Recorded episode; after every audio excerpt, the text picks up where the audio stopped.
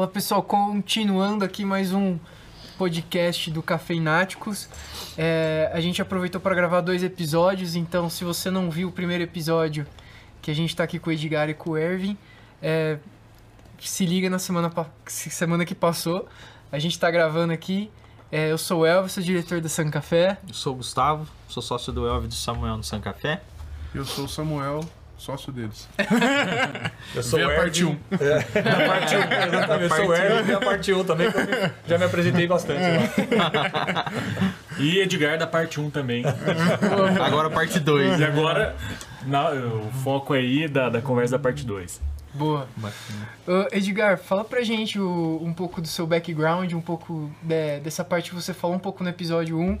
É, mas essa questão de, da mobilidade é, limpa, da energia verde que, que, que, a gente conversou lá na firma, eu acho muito legal essa parte aí. Se puder dar uma apresentada um pouco mais do que você estudou, do seu doutorado, do seu uhum. mestrado. Por que você quis ir para essa parte também? É. Essa... Pois é, isso é muito interessante que acho que se liga muito até a minha formação, assim, até como valores, até uma coisa meio de, de criança até, que eu sempre me envolvi muito com esse tema de sustentabilidade. Então, desde projetos da escola até praticamente meu primeiro emprego foi na, na linha sustentável, que eu trabalhei inclusive na Secretaria do Meio Ambiente aqui de Limeira, ah, é? na época de graduação que eu cuidava da parte de logística de parques, RH. Então eu sempre me interessei por esse tema, né? E aí, qual que foi um, acho que um turning point, né, dessa discussão, foi quando eu me a olhar ali que eu estava com um pique para terminar a graduação e me envolver com mais estudos, né, nesse campo, de querer estudar mais, foi que eu olhei e falei, putz, acho que vou fazer um mestrado, vai me dar uma qualificação melhor. Eram dois anos, né? Eu falei, não, vou dar essa esticada. E aí eu passei num departamento que fica dentro da Unicamp, no Instituto de Geociências, que é o Departamento de Política Científica e Tecnológica. Que é um departamento multidisciplinar que olha muito esse campo da política pública, da inovação, da economia. Não né? envolvia a administração, era um outro departamento. Ele era um outro departamento, mas bebia um pouco do campo. Né? Porque tá. eu fui mais nessa linha de economia, nova, economia e administração, né? Para olhar um pouco a discussão, né? E aí, ao olhar, né, assim, esse tema de fundo, né, que era essa parte de economia e inovação, eu tinha que escolher um objeto para trabalhar. E eu sempre tive o interesse de entender um pouco mais a indústria automotiva, de entender, acho que um pouco dos processos, até muito por conta da trajetória, né? Porque o Brasil ele tem uma trajetória de criação de competências locais, né? Então eu fui provocado nesse sentido no mestrado a querer estudar isso. Só e aí, né, eu fui designado ali para trabalhar com a professora Flávia Consone, que é uma especialista que tem mais de 20 anos na indústria automotiva, que conhece, acho que assim, os processos e a cadeia com grande maestria. E aí eu trouxe essas ideias para ela, falei, não, eu quero olhar um pouco a formação de competência local, que a gente tem de engenharia. Ela falou, Edgar, legal suas ideias, mas isso a literatura já observou bastante aqui. Tem muito estudo que olha tanto a parte do, do próprio projeto Flex, por exemplo, calibração de motores, é, homologação, novos produtos. Então é um campo que está bem coberto. Mas existem campos emergentes de estudo que na época ali do meu mestrado, em 2013, um que estava começando a despontar como opção promissora de sistema de propulsão, né, indústria automotiva, era a eletrificação de veículos. E o que, que é isso?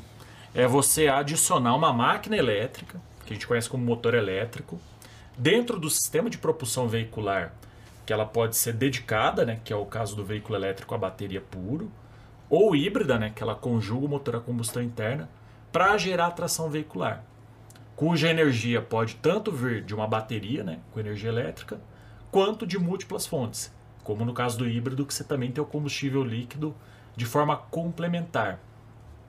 E essa discussão ela estava ganhando uma atração naquele momento, em 2013, de modo a alcançar né, é, metas de emissões, regulações que eram cada vez mais vamos dizer assim, né, mais agressiva quanto às emissões, né?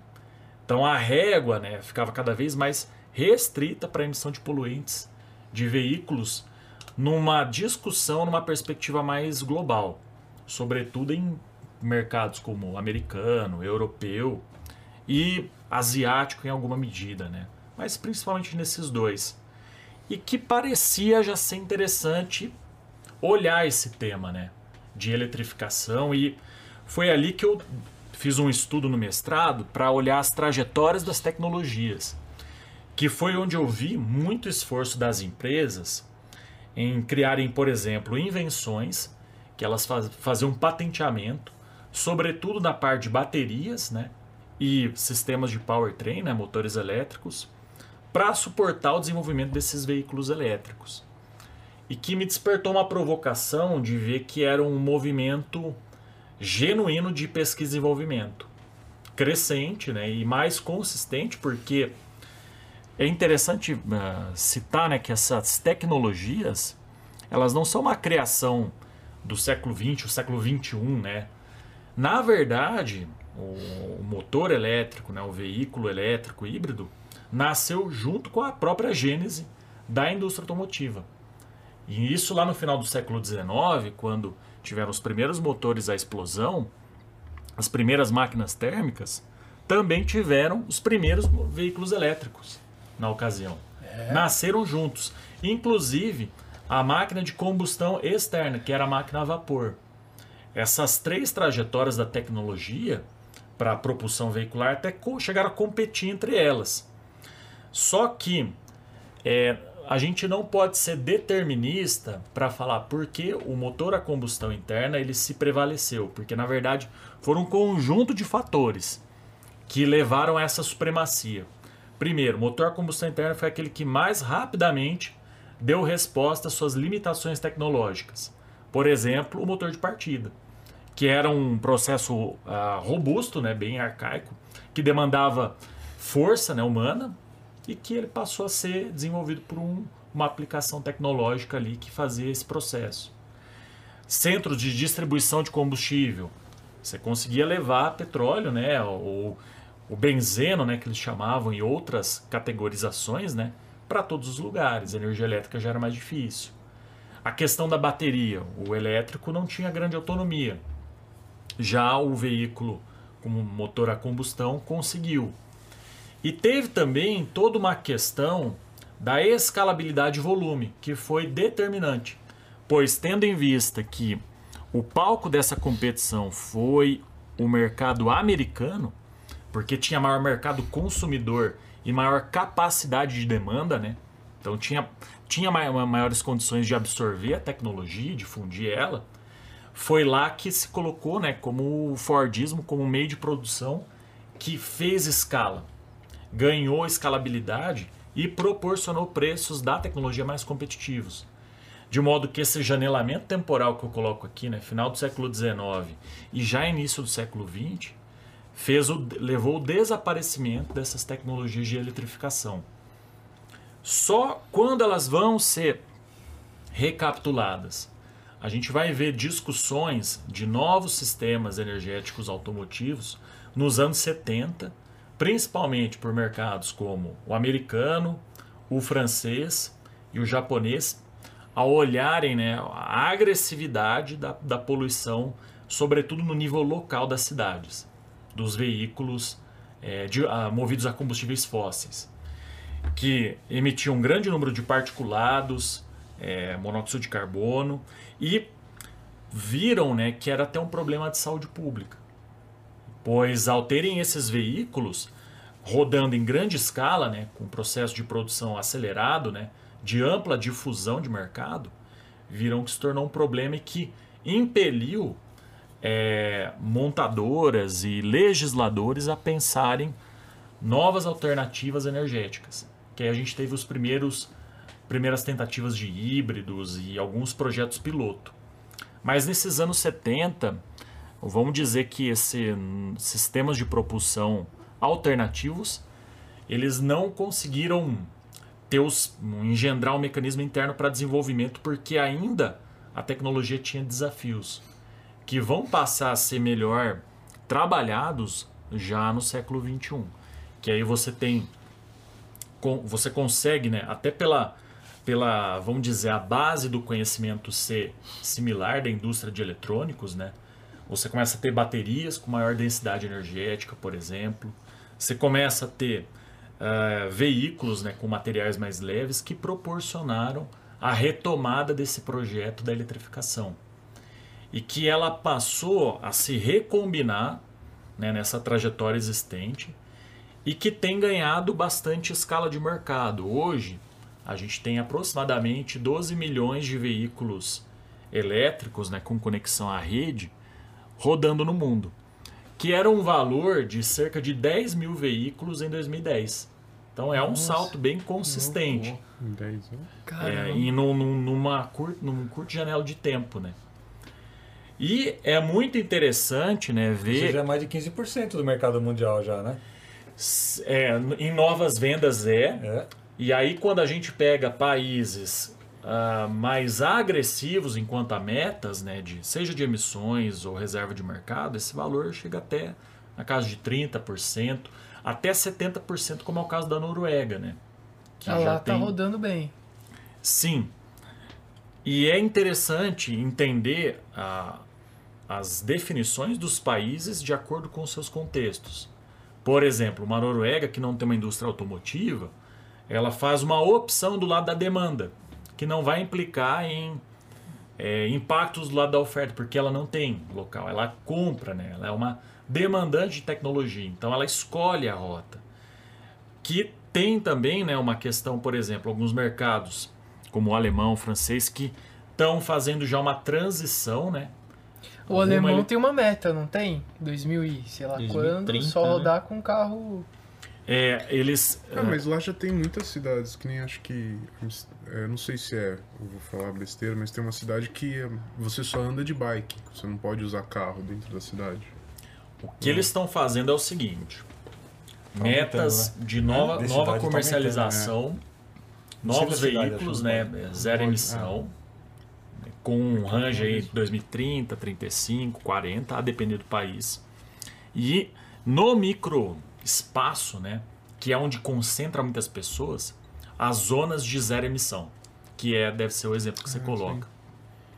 Que como a gente tem muitas pessoas rodando, é uma área que não se permite a circulação de veículos poluentes, ou minimamente você vai penalizar aquele que está lá, com uma tipo de taxação pelo um problema que ele causa ali naquele microecossistema, né? Uhum. Então são as metas, né?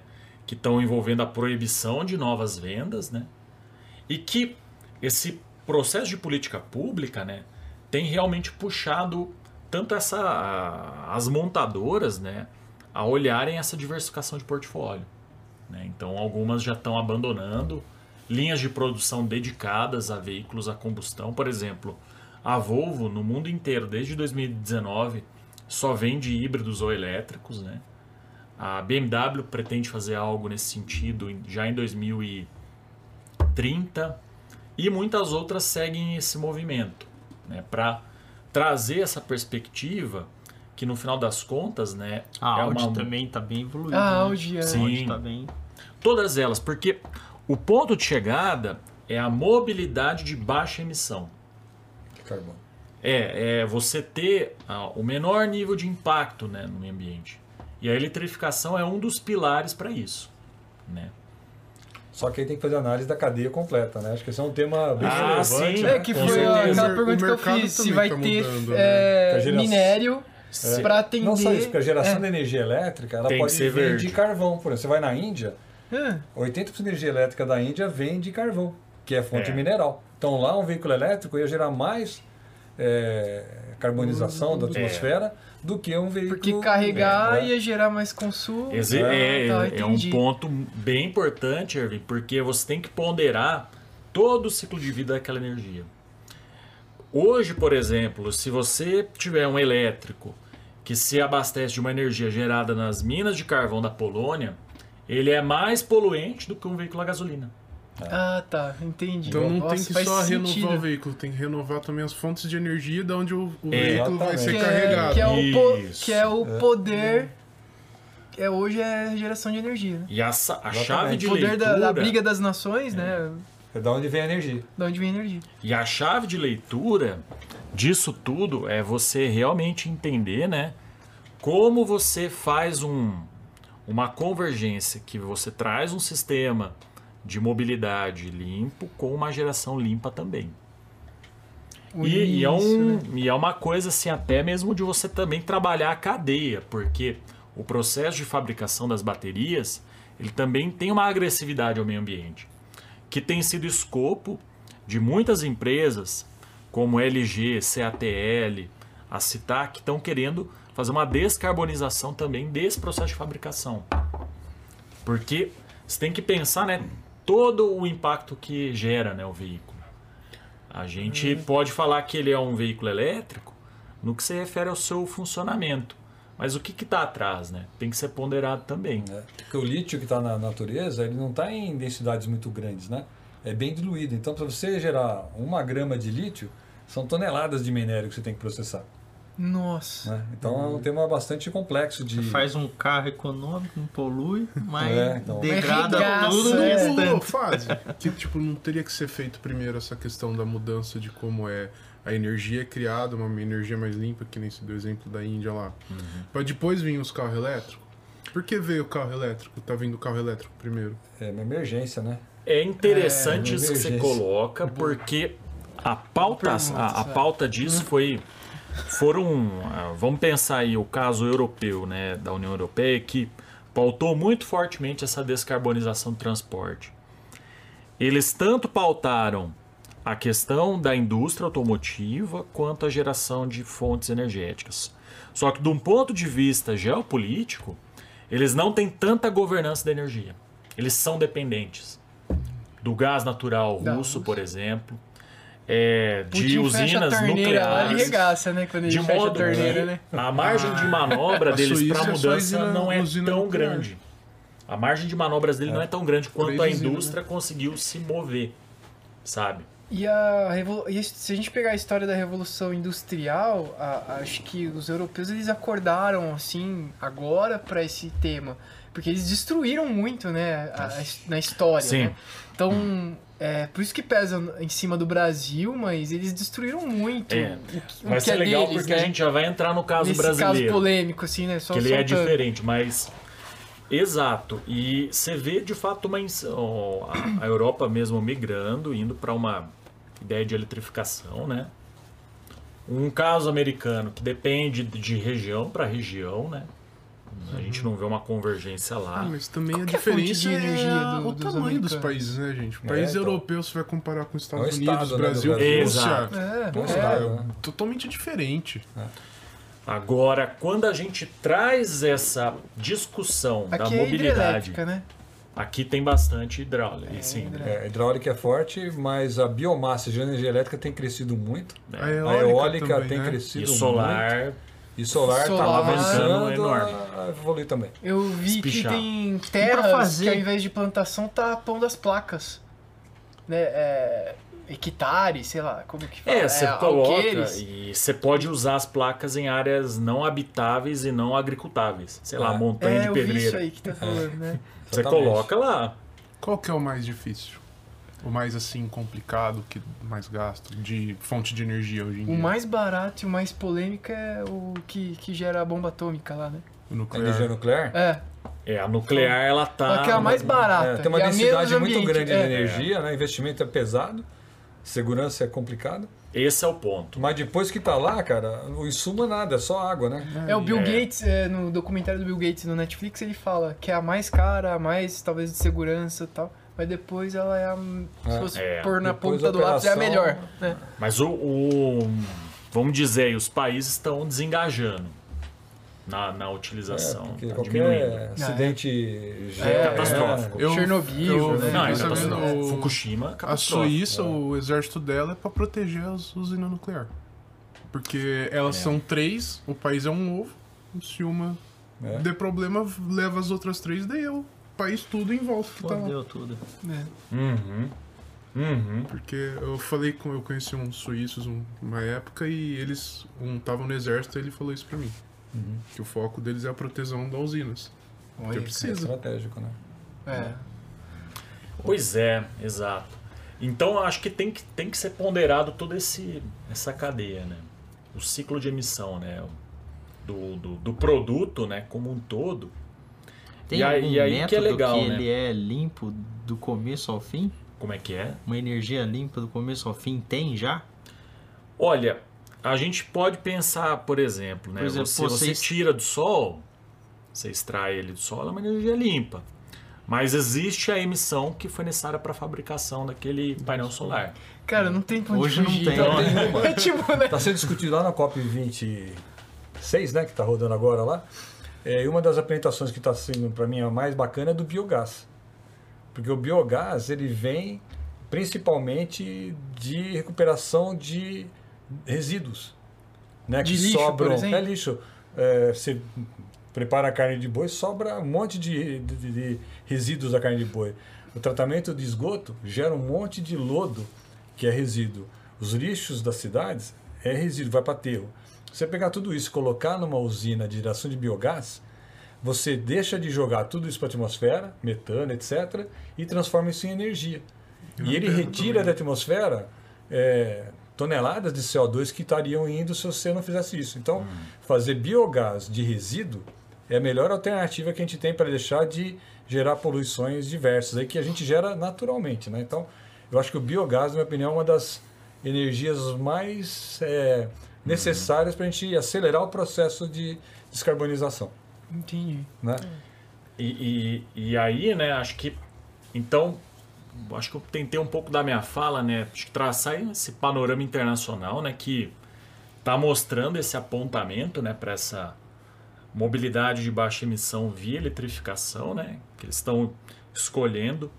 E aí, trazendo a discussão para o caso brasileiro, o primeiro ponto que eu tenho que tratar aqui é que a gente está hoje no lugar que é o berço da eletrificação veicular no Brasil, que é a cidade de Rio Claro, que foi a, a cidade segunda. que sediou a fábrica da Gurgel. É verdade. Que foi o primeiro automóvel elétrico nacional que era o Pô, BRE, o Itaipu, feito em parceria com o Itaipu, cujo time ali de engenharia e projeto foi muito à frente do seu tempo. Pois eles fizeram um veículo nos anos 70 aqui. Com em bateria Rio em Rio Claro, aqui na, dentro da fábrica. Cara, e o rodava só acabar esse cara, elétrico é, dentro da fábrica. Pois é, é uma é, é motivo de muita discussão os motivos do malogro, né? Mas eu avalio que foram dois grandes problemas, assim, no caso do Gurgel. Um primeiro de ordem, acho que de apoio, política pública, porque quando a gente olha a trajetória internacional, os estados e países sempre apoiaram a indústria automotiva nascente, né? Os precursores industriais ali, é. dando um suporte. A Renault só existe porque o governo comprou ela, hoje a Renault é quase uma estatal, né? Pois é, sim. Ah, é? é a, na, na, quebradeira de 2008, 2009, o governo americano comprou a GM, grande parte é, dela então. também. Então, ele ficou assim isolado. E um outro problema né, que ele teve foi a, um, mais uma ideia de contexto, eu acho que o Irving pode até apontar elementos, né? Que foi a governança da cadeia naquele momento, porque é. as montadoras eram bem verticalizadas. Então ela fazia o bore, o chassi, os componentes, o motor e, e até o tier, né, que a gente fala as camadas, né, dos componentes até o nível 4, assim, elas faziam tudo dentro de casa. Nossa. De modo que o Gurgel, ele era uma, ele era um montador genuíno. Ele comprava das concorrentes os componentes. Motor Volkswagen, por exemplo, para equipar seus carros ali. E ele ficou rendido então ele, ah, vamos pensar assim, né?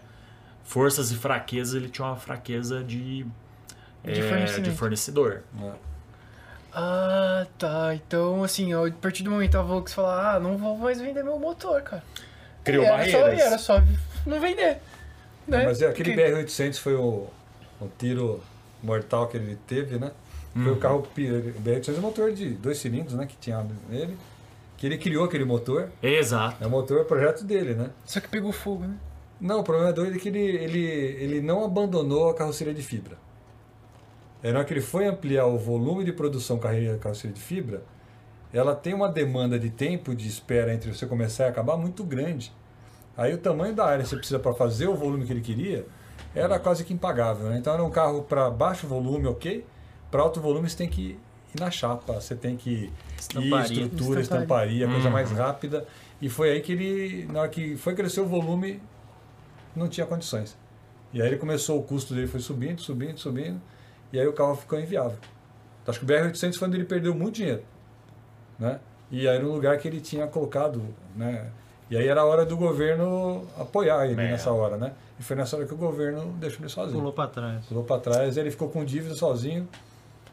E com uma ideia que eles tinham falado para ele, ó, Gurgel, esse negócio de fibra você vai ter que mudar. E ele foi cabeça dura. Pode ser e... trabalhoso aquilo lá mesmo, né? E tinha, tinham cantado a bola? Deus Hã? Tinham cantado a bola, mas ele era muito cabeça dura, Gurgel. é. é. Pois é, e, e, tem aí mais um elemento que você trouxe, né, Ervin? Porque, de fato, ele foi um visionário nesse foi sentido. Não. Foi um visionário. O, a gente teve o elétrico aí no Brasil nos anos 70, né? Hoje se fala só no Tesla, né? Pois é. E tinha o Gurgel aqui, Tinha o Gurgel também. Ah, Se o Gurgel tivesse o mesmo apoio que o Tesla teve lá, iria transformar a fibra em alguma solução nova. É porque o Tesla tava dando preju... É. dava prejuízo até recentemente. Até recentemente. Até recentemente Agora né? que parece que, né? Assim como o Uber, vale assim mais, todo mundo. É. Né? é. Vale um mais do que as outras montadoras, né? Não sei porquê. O revolucionário tem mais dificuldade, mas ele precisa de mais apoio também, né? Quando é estratégico, né? Hum. E era uhum. estratégico o Gurgel no Brasil. Era estratégico. Sim. Super. Assim como a Puma foi estratégica e também, também sumiu. Né? Hoje também. só tem uma montadora de origem nacional que está viva até hoje. A Grale, não é? A Grale. É. E tá lá por quê? Porque lá em Caxias do Sul tem uma turma muito fera que Ajuda um, ajuda o outro. Mas o que, que eles fazem? Eles fazem um tipo de um. Tratorzinho, né? Máquina é, um jipão. É. Ah, tá. É um jipão o, que eles têm. O Troller era brasileiro, não era? O, o Troller, Troller também Foi. era, Ford comprou. Ford comprou, é.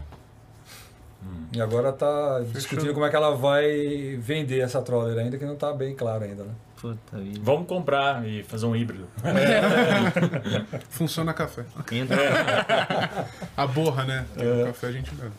É. E, e aí é legal, porque fazendo esse parênteses, né, no caso brasileiro, a gente tem uma trajetória diferente, porque quando a gente pensa que o ponto de chegada é a mobilidade de baixa emissão, a gente já tem uma trajetória ligada a isso, que é os biocombustíveis. Que quando você olha a cadeia como um todo, o próprio etanol, que foi o. Acho que até um fio condutor da parte 1, ele tem essa perspectiva de descarbonização do transporte. Né? E aí, o que, que a gente está vendo hoje?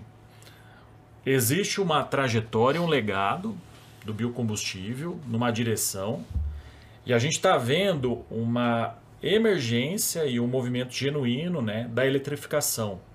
E que no Brasil existe, eu acredito, por uma parte né, do, dos stakeholders, uma leitura equivocada, que acreditam que é um ou outro, mas na verdade o que a gente está vendo é um mix, que eles estão se complementando as tecnologias. E acelera o processo de descarbonização, né? Pois Os é. juntos vão fazer muito mais rápido o processo de descarbonização. Exato. E o Brasil é a, a questão é a gente é muito grande e tem muitas aplicações.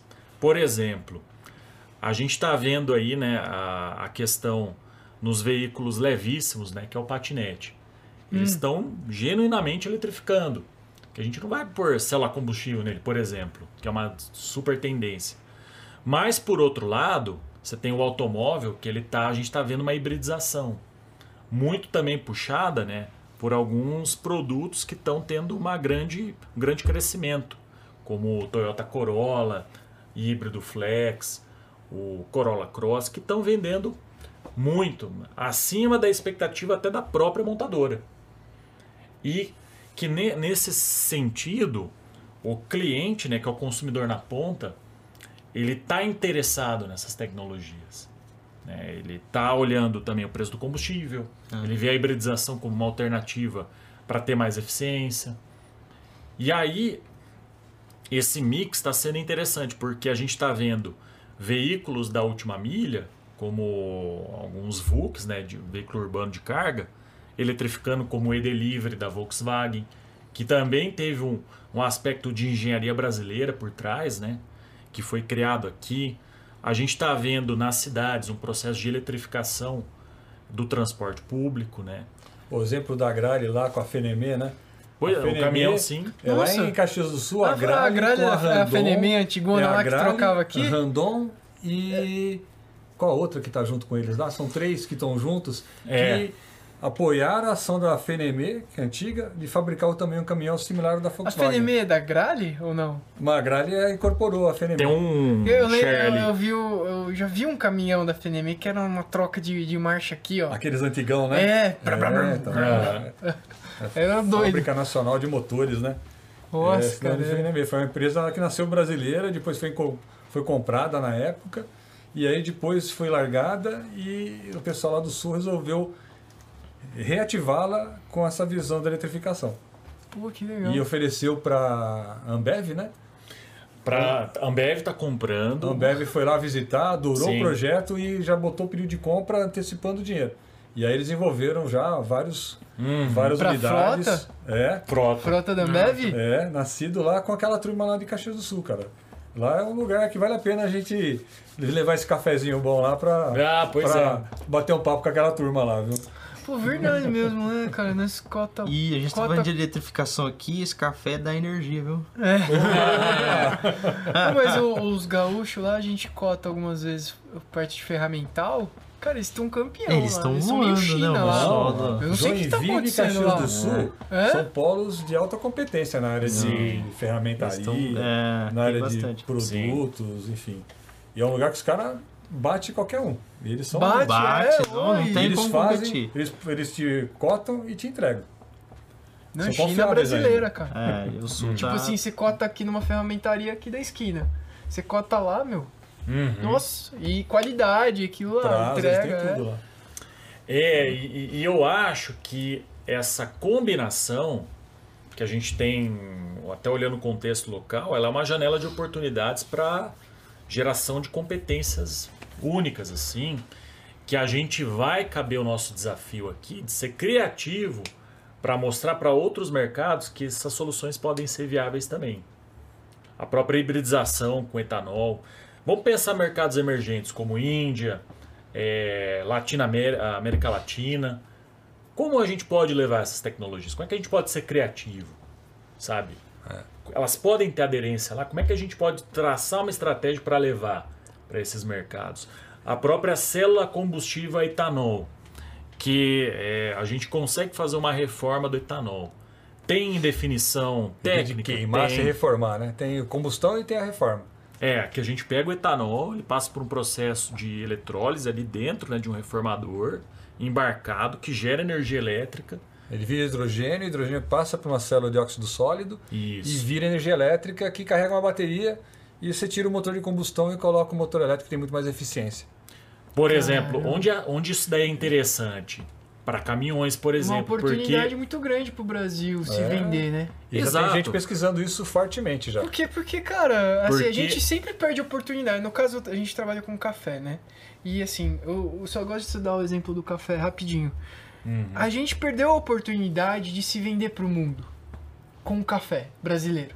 Quem que pegou essa fama? O alemão. O alemão é o maior processador. Não, né? não, o alemão é, o, o alemão é um CDzão.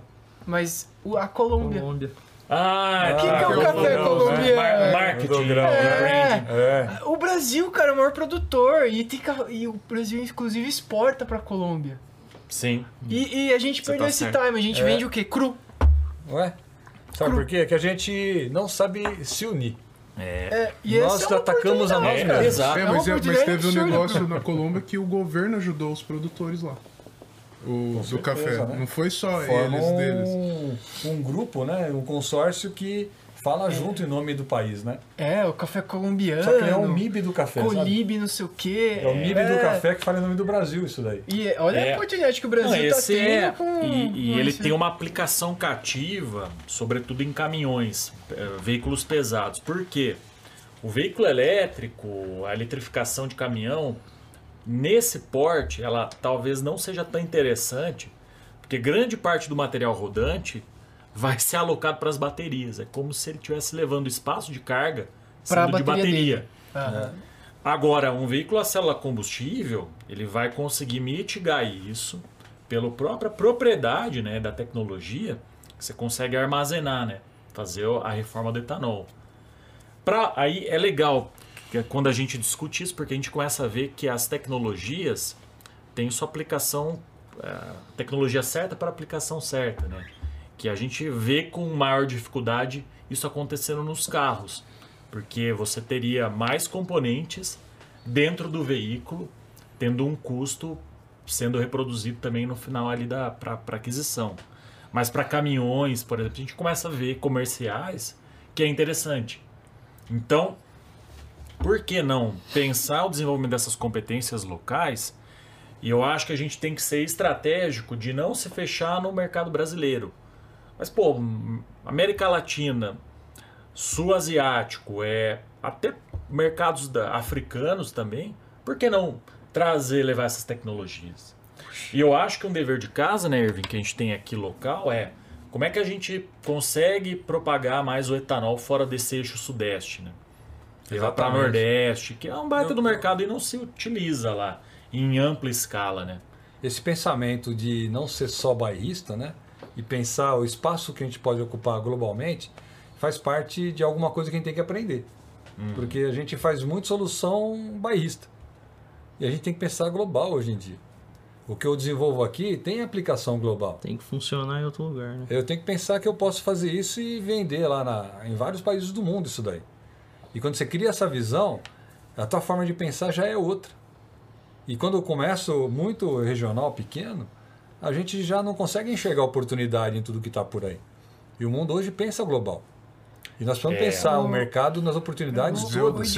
Oh, desculpa, é, que no Brasil tem problema de fazer coisa pro sul e pro norte, que a gente é um país continental praticamente.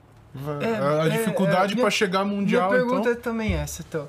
É, o nosso frete é o mais caro, provavelmente, do mundo. Assim, já fizeram. Eu lembro o que eu li alguns. Custo Brasil, como Isso, todo. é 55 dólares a média de um, de um frete, sei lá, daqui. Eu, foi um, é. um artigo que eu li. Os nossos modais assim, não são adequados, né, para é. esse nosso. Mas por quê? Porque escala. foi feito uma, uma. A gente tinha ido a estradas de ferro em hum. século passado, no século passado. Uhum. E aí houve, acho que houve toda uma questão de, de lobby para a indústria de pneu, para a indústria de petróleo, pra, porque a gente não, não, leva as coisas com estrada de ferro e já foi comprovado que isso é muito maior, muito mais barato, muito mais limpo. É, e o ferro, é, e a estrada de ferro tem como ser eletrificada, não tem? Na verdade, ele é, é elétrico, né? Ele é elétrico. Sim. E é, aí pergunto, por que não? elétrico ou é, só elétrico, isso. né? É, não tem tração na roda mecânica, né? é motor de combustão. É sempre um gerador e um motor elétrico na roda. Ah, tá. É, ele tem um gerador diesel. É. No, o motor da locomotiva ele tem um gerador na ponta. Uhum. A energia elétrica vai para os motores elétricos na roda. Ah, entendi. Ele Mas não... gasta bem menos do que o não, vários é, tanques é mais de caminhões. eficiente, é bem mais eficiente. Consegue carregar motor, bem né? mais um. E qual é o motivo carrega três de não fazer estrada é, de ferro? Então. Tem uma, tem uma explicação histórica da concepção né, da, da malha de transportes brasileira que nos anos 50 e 60 ela teve como benchmark o modelo americano que se a gente olhar numa primeira vista ele não é ruim, porque a gente pega tudo que é de baixo valor agregado, commodity, alimento, grãos, isso aí fica no, na ferroviária, e o que tem mais valor agregado você põe no, em caminhões.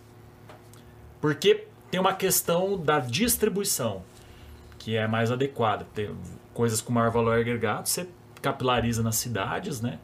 E o que, que é mais commodity tem mais caráter de exportação, vai para um processamento prévio, soja mesmo, né?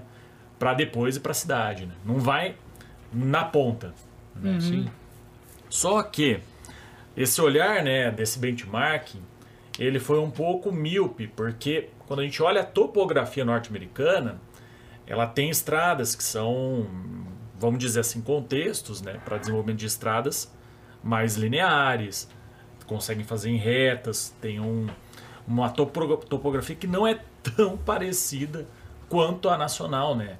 Que a gente tem todo um contexto de biomas diferentes, é, estradas, lugares, né?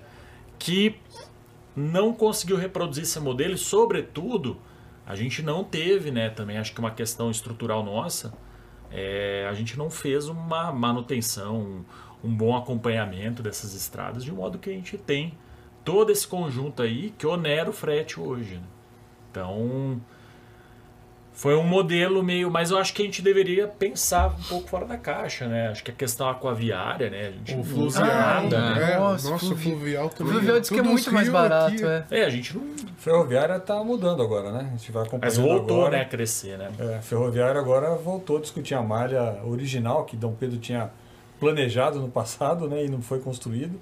Pela agora está né? retomando. É, Pela empresa Rumo. É, lá, são né? várias associações aí que estão estão redistribuindo, estão fazendo vários leilões né, de vários trechos, estão criando mecanismos de parcerias entre pequenos trechos privados com trechos é, públicos, né, de forma que se use como, em comum acordo toda a malha disponível. Então hoje está se criando uma integração de toda a rede ferroviária nacional. É porque no Brasil colonial, essa parte privada aí, no Brasil colonial tinha o, o, barão de não sei o que que queria que passasse na fazenda dele, né? É, exatamente. Então, Hoje ela dava muitas, uma curva, a estrada dava uma curva para passar na fazenda do cara. E não ligam com trechos públicos, né?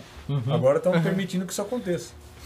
Então tem uma discussão muito rica aí. Acho que o Brasil nunca teve é, tantas é, movimentações na área de integração ferroviária como está tendo agora. Então, a malha ferroviária, e o que é legal da malha ferroviária é que, junto com ela, está se pensando em interligação digital do Brasil também. Porque você pensa com 3G, o que você com, fala, com 5G. Com 5G e toda a linha de comunicação que você fala que está na nuvem, a nuvem trafega por fibra ótica. Através de oceano, através do país inteiro. É. Então, estão querendo, junto com as linhas ferroviárias, as barramentos de fibra ótica que vão ligar o Brasil em canais de alta velocidade por toda essa Legal. região toda, né? Então, Isso o Brasil vai ficar mais conectado City, né? também. Do fibra ótica na cidade inteira, né? Parte do Smart City. É, é um, é um componente. E... O conceito de Smart City, né? Geralmente a gente sempre remete a é, semáforo inteligente.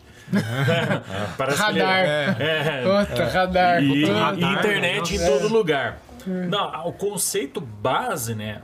É a cidade para o cidadão. A cidade ela tem que se orquestrar para a melhor experiência, a melhor jornada do cidadão. Quando ele sai, né, a, da, da, de fora da casa dele, né, e ele vai se apropriar da cidade, que tem a melhor experiência. Transporte, emprego, é, lazer, tudo isso está involucrado nesse conceito de cidade inteligente. Uhum. Que ela tem que ter otimização de recurso, melhor, melhores condições, para sempre tendo em vista o cidadão. A questão tecnológica, digitalização é um pilar, é um instrumento para alcançar isso.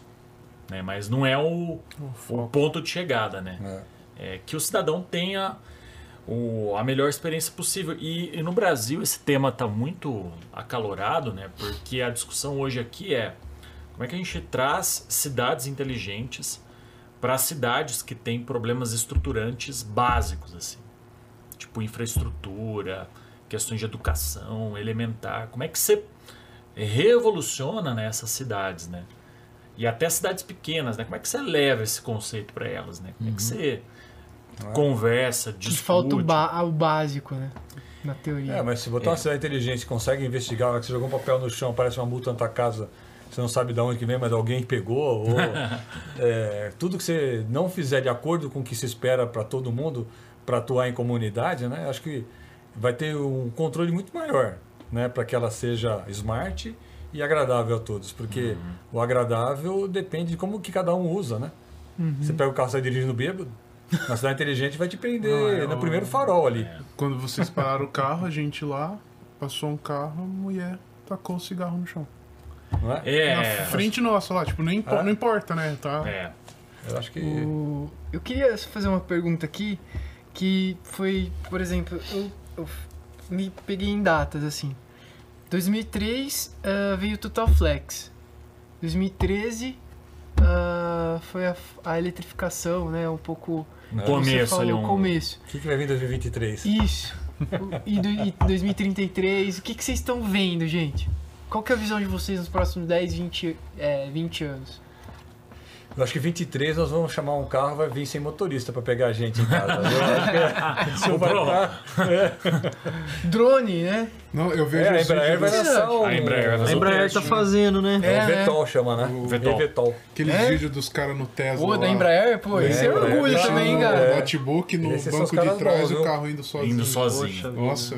E eles têm uma pista de teste aqui perto, né? Gavião Peixoto, Gavião né? Peixoto, é. Aqui pertinho, vocês podem chamar os caras para vir falar um pouco que eles estão desenvolvendo lá, viu? Oh, é. legal. É, eu, eu tô vendo assim, né? Cada vez mais essas tecnologias de tanto eletrificação, né, quanto célula combustível, né, que ele também é um veículo elétrico, né, na essência, né. Elas é porque o álcool forte. alimenta a bateria, né? Não é isso? Essa célula combustível, pelo que eu Pode entendi, ser nesse caso, mas pode ser hidrogênio também.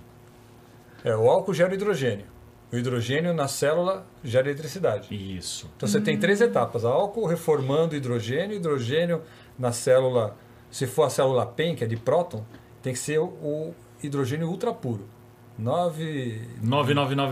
5, 9 depois da vírgula de pureza do hidrogênio, senão ele contamina. Tem carro a hidrogênio, né? Tem. É, é, é essa tecnologia. É essa é. PEN que está usando no mundo tá. todo.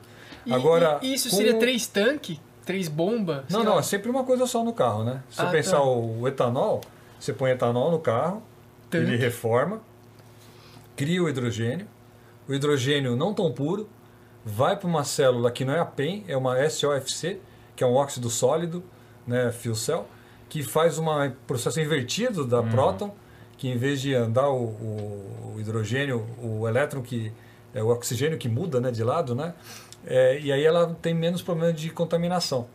E essa que só que ela só funciona quente, né? Então ela tem tempo de aquecimento, mas depois ela trabalha super bem na, na conversão do hidrogênio com monóxido de carbono em eletricidade. E aí ele carrega uma bateria menor né, que alimenta o motor na roda. Então essa é uma visão que o Brasil entende que vai ser a parte mais... É, vai ser o futuro da mobilidade, onde você põe etanol do carro e roda com ele elétrico. Hum. Né, que a gente entende que é alguma coisa que talvez seja em 2033, ela esteja madura o suficiente para você poder comprar um carro vai desse. acabar? Acaba? O quê? Ele ah, isso abastece. Aí abastece. É, é que nem Ele evapora. Você, não, você vai lá no, no posto completa com etanol. Ele se transforma. Ah, tá. É um processo, em vez de queimar, é uma reforma, ah, então, mais putz. uma célula. Em vez de você estacar fogo então, lá, você dá uma tratadinha nele ali, né? Natureza, né? Dá uma mexida aqui. Puta, eu odeio abastecer, então não vai acabar. Eu, não, não, não vai. Vai começar a poluir. Coisa, é. Você tá falando de mudanças, da onde vai tirar a energia, do, uh, dos carros. Não, mas é e na indústria? essa questão, porque tem muita indústria que é motor combustão, essas coisas. Tem alguma coisa visando já essa parte? É, hoje a indústria ela está sendo colocada em xeque, né? Muito por conta de uma agenda, né? Que se chama ESG, né? Que é o Environmental, Social e Governance, né? É. Que são o que é o ESG, né? São medidas, parâmetros, métricas para mensuração do valor da empresa, que rompe a lógica do EBIT né, do, do lucro. É. Você olha o valor prazo, da né? empresa com outras perspectivas também. E quando você pega esse pilar environmental, você tem o inventário de emissões da empresa. E que elas estão hoje numa busca por reduzir essas emissões e comprová-las perante os stakeholders. Acionistas, a população. Ora, a gente vê hoje empresas, é, clientes na ponta, que acessam o inventário de emissão. O cara olhar e falar assim: deixa eu ver se o produto que eu estou comprando hoje ele é aderente aos meus valores, por exemplo. E estão vendo isso. E tem muitas empresas que certificam esses inventários, né? Fazem toda essa mensuração. Que aí a gente tem, né? Auditam. Então. Faz auditoria de nível 1, por exemplo, que é a auditoria assim dos processos, nível 2, né, que é dos fornecedores, e até nível 3, que é, sei lá, do avião que o cara daquela empresa pegou para ir a tal lugar. Né? Então eles as empresas estão tendo que se atentar a isso e procurar outras práticas, né? Tipo, e daí vai entrar até a questão de frota. O cara tá trabalhando com híbrido, tá trabalhando... Exatamente. Que é o que a Ambev já tá é. antecipando. Pois é, então, é, as empresas frotistas estão mexendo com isso. Eu acho que o pessoal não vai parar de comprar cerveja por causa disso. É, você tem que transportar, é. pelo amor de Deus. você tem que pensar nisso aí. Os aviões, a partir de 2023, se eu não me engano, no mundo inteiro, vão ter que ter uma meta de descarbonização também, os voos internacionais aí, né? Então, tal de Corsia, que é um, é um acordo global, de que a redução tem que acontecer em voo internacional com uma taxa crescente ano a ano. E aqui do Brasil também, se você não tiver. E aí estão fazendo o bioquerosene de aviação, que é uma alternativa que já está sendo disponibilizada no é mundo todo, né? ProQV, né? Aquele Pro programa. ProQAV, né? QAV, é. é. E é um trabalho que o Brasil aqui... O Brasil não tem ainda uma indústria que faz isso, mas tem várias pesquisas e já tem uma empresa que se instalou aqui no Paraguai para produzir querosene de aviação para abastecer o mundo todo. O Brasil ainda não está nessa rota mas nós vamos ter que entrar por causa exatamente dessa exigência que vai vir uhum. de, por exemplo, a Noruega já colocou uma taxação para países que não estão aderindo aos acordos de redução de, de carbono como país, na verdade, né? Já já começa a vir das empresas em relação às empresas dos outros países. Então, é uma coisa que se você não se antecipar, na hora que chegar a cobrança, você vai ficar de fora do mercado. Uhum. É. Então, essa, essas metas de descarbonização SG em, em geral, né? Sim. Ela é, um, é algo que é como a lei de cotas, né? A lei de cotas para PCD, por exemplo, quando surgiu, era algo que era um problema para as empresas, né? Com o passar do tempo, ela começa a aprender, entender, incluir e aí começa... Tem melhores resultados. Melhores resultados depois, né? Eu acho que o SG vai ser alguma coisa que, por enquanto, é uma moda, para alguém que quer falar que está bem na, na cena, é. mas é uma casca. Na hora que você começar a passar o tempo e o pessoal começar a exigir certificações, né, vocês vão ter que entrar a fundo nesses contextos. E aí você vai ter que começar a melhorar os seus processos internos, e aí que você vai perceber o ganho que você tem. Né? Uhum. A gente vê como um problema, mas no fim vai ser um ganho. Uhum. Que se não fosse obrigado, ninguém faria. É. Né? Então, nós estamos fazendo uma nova fase de sustentabilidade, que é, a gente não está entendendo é. direito o tamanho dessa, dessa dimensão. É, isso vai gerar pro futuro da... no mercado também, né? Eu acho que vai. É, o que é claro é que a gente rompeu, né? Aquela ideia do greenwashing, né? De querer fazer ações mais para marketing, tentar mudar a visão das empresas, né? Para ações mais consistentes mesmo, sérias. Né? Fazer né? mesmo. Sim, exato. É. O, agora linkando o episódio anterior com, com o que a gente está falando aqui. É, dentro daqueles cinco segmentos da Made in da MIB, é. tem alguma coisa com a célula? Então tá surgindo dois GTs agora. Tá surgindo dois GTs que eles precisaram colocar até para a gente não pensar no passado, mas pensar no futuro. Um é um GT de bateria de lítio, que a gente quer criar um mapeamento de uma cadeia eventual que o Brasil possa construir de bateria de lítio, que é uma crescente, tá? é uma demanda crescente, e a gente quer entender o que, que a gente pode fazer para mapear essa cadeia. E a gente já percebeu que é, para a gente gerar o lítio localmente, a gente vai precisar de uma série de investimentos, um processo que vai demandar a participação de várias empresas em consórcios aqui também.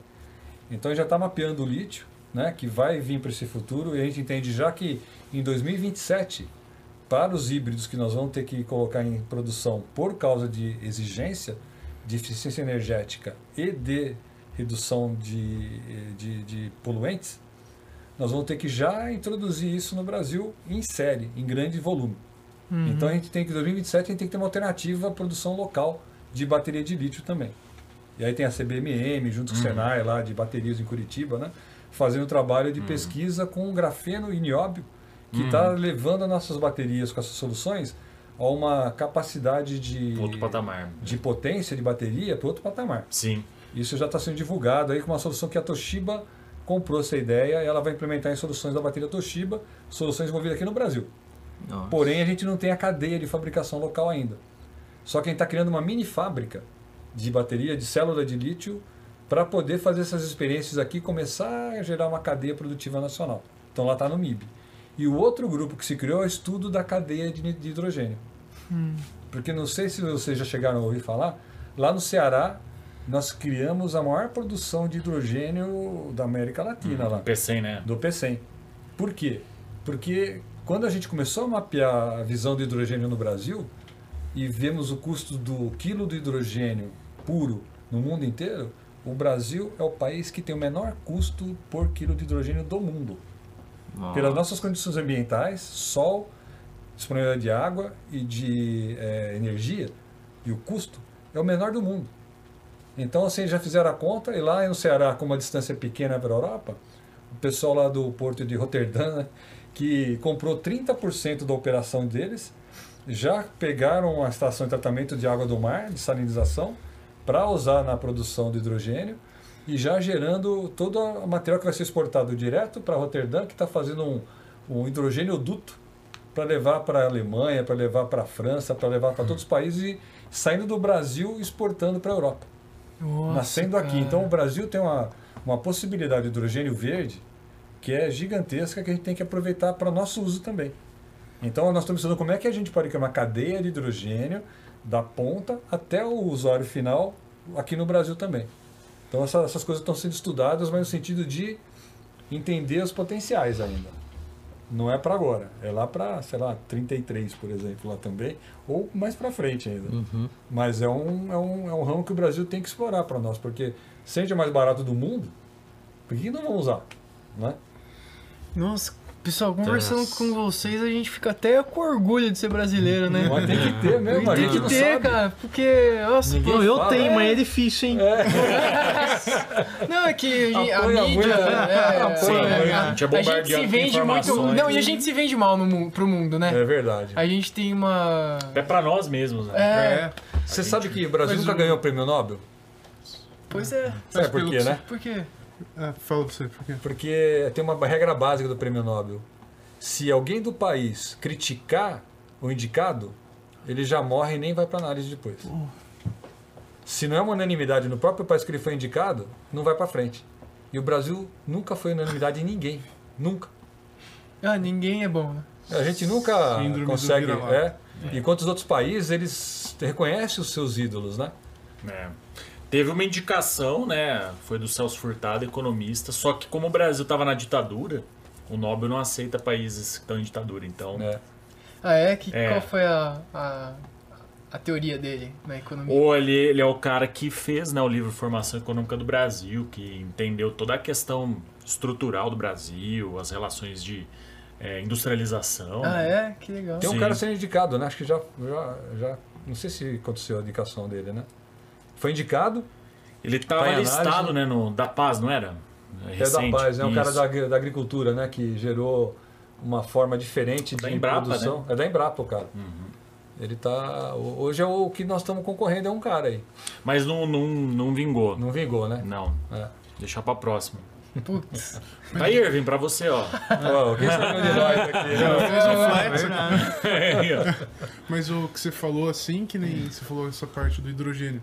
Estão pensando em primeiro enviar para Europa, pelo que você falou, né? Que a viabilização está primeiro enviando para outros países do que para o nosso. É porque a Europa percebeu, a Europa fez a seguinte conta: se eu quiser descarbonizar toda a nossa frota, eu não tenho área para botar placa solar e nem vento suficiente para poder gerar energia elétrica limpa que eu preciso para descarbonizar a Europa. Eu vou ter que importar.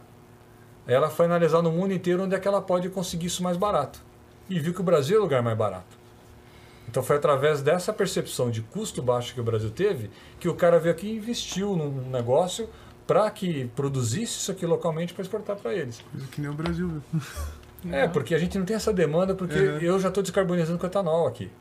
É. Então a gente já tem usina hidrelétrica que descarboniza 30 e tantos por cento da nossa fonte de energia, mais a, a palha da cana que a gente queima, que é mais 15%, mais eólica que já passou de 20%. E aí vai, a gente tem uma fonte é, energética mas... fóssil e de carvão, etc., muito pequena é, que a gente usa. Então, o Brasil não precisa rotas, disso. Uhum. Né? Mas a gente tem que pensar que um dia eu posso usar isso hoje, mano, cimento, metal. A, nossa indústria consome muito carvão né, para cimento e para cearias. Né? lá era um lugar para se pensar o uso do hidrogênio, o, pelo menos o metano, né? O biogás, né? Então a gente tem que repensar alternativas para toda essa linha industrial, né? Que hoje é, não é tão limpa assim, né? Uhum. São indústrias antigas ainda, né? Uhum. Os caras não vão mexer no churrasquinho, né? Aquele é vegetal. Aquele vem de eucalipto, né? É. Aquele... Pessoal, pra gente finalizar, a gente sempre termina com uma pergunta, né? E, e essa pergunta é: se vocês pudessem tomar café com qualquer pessoa no mundo, possível e até impossível, quem que vocês chamariam para tomar um café? Quer começar? Quem quer começar aí? Nossa, essa é. Eu já pensei num cara que eu adoro ele, né? Mano, uhum. vai lá. Eu... eu sou fã do Osiris Silva. Oh, esse é o verdadeiro aqui, brasileiro, não? Se ele tivesse aqui, ia ser uma honra ouvi-lo. E ele com seus 90 anos de idade tá tão. Ativo. a cabeça né? dele é tão boa. Ele, fisicamente ele já tava fraquinho, mas a cabeça dele tá, continua super forte, né? Nossa, é um cara que Silva, lutou bastante é, com, é, pra, pra indústria brasileira, né? Se você ver a história dele, cara, hoje, celular, nós temos, graças a um projeto que ele fez antes de desistir da política nacional e pedir para sair. Né? Que ele já foi ministro da comunicação, né? Foi. Criou uma política de implementar, viu tanta coisa que ele não gostou. Falou, eu não nasci para isso aqui. Eu saiu fora, mas deixou o negócio um legado. pronto. A Embraer nasceu como uma PPP. Na hora que ele viu que iam fazer quando desse lucro através do poder público, ele já privatizou. Quase mataram ele, né? Quando ele privatizou. Então é um cara que tem uma visão de, uhum. de manter as coisas de valor muito grande, né? E é um cara que não desiste. Uhum. Né? Então, para mim, é um cara. Ouvir as histórias dele é sempre um prazer. E tem um bom humor como ninguém, né? Ah, ele é fera, cara. Puta, é. belo café esse aí. Nossa Poxa. É. Olha, não, ele não, não tá aqui mais entre nós, né? Mas eu gostaria muito de conversar com o Ayrton Senna, por exemplo. Oh, Acho que é um cara que foi ímpar, assim, como esportista, pessoa. Eu gostaria de escutar aí, é, até ver, né? Acho que assim, a trajetória, né? O que, que ele fez, como ele construiu tudo, né? Gostaria de tomar um café com ele. Pô, esse cara não tem síndrome de vira-lata. Não, ah, foi. Ele foi o cara que sempre inspirou a gente a buscar o melhor, não só pensando no. O legal é que vocês falaram de dois brasileiros que realmente tinha a, o, o nacionalismo, amor o amor, né? Muito forte, né, cara? Ah, e foram no topo, né? Chegaram e foram no topo. no topo, exatamente. O Osírio Silva, ele é reconhecido mundialmente, né? É, ele é conselheiro de grandes, grandes nomes do, no mundo é. aí. O nego liga pra ele pra, pra perguntar coisa, né? É, putz, cara, que bacana. É, e foi um café, assim, sensacional com vocês, hein, gente? Foi. Vários cafés, eu acho que eu tomei três. É, eu tomei Sim, alguns. Foi um foi algum... café sensacional. É, foi um café sensacional. Santo café. E é isso aí, obrigado, Show. gente. Show Valeu, de bola, joia, tamo viu? junto, viu? Eu agradeço a vocês também, foi um prazer enorme estar aqui nessa terra de vocês aqui. E parabéns pelo que vocês estão fazendo. Obrigado, obrigado, obrigado, obrigado. Muito parabéns pelo trabalho mesmo, fantástico. Oh, valeu. Obrigado. Isso aí, gente. Valeu, gente. Curte, comenta, compartilhe. Valeu. E participe. É. Fechou.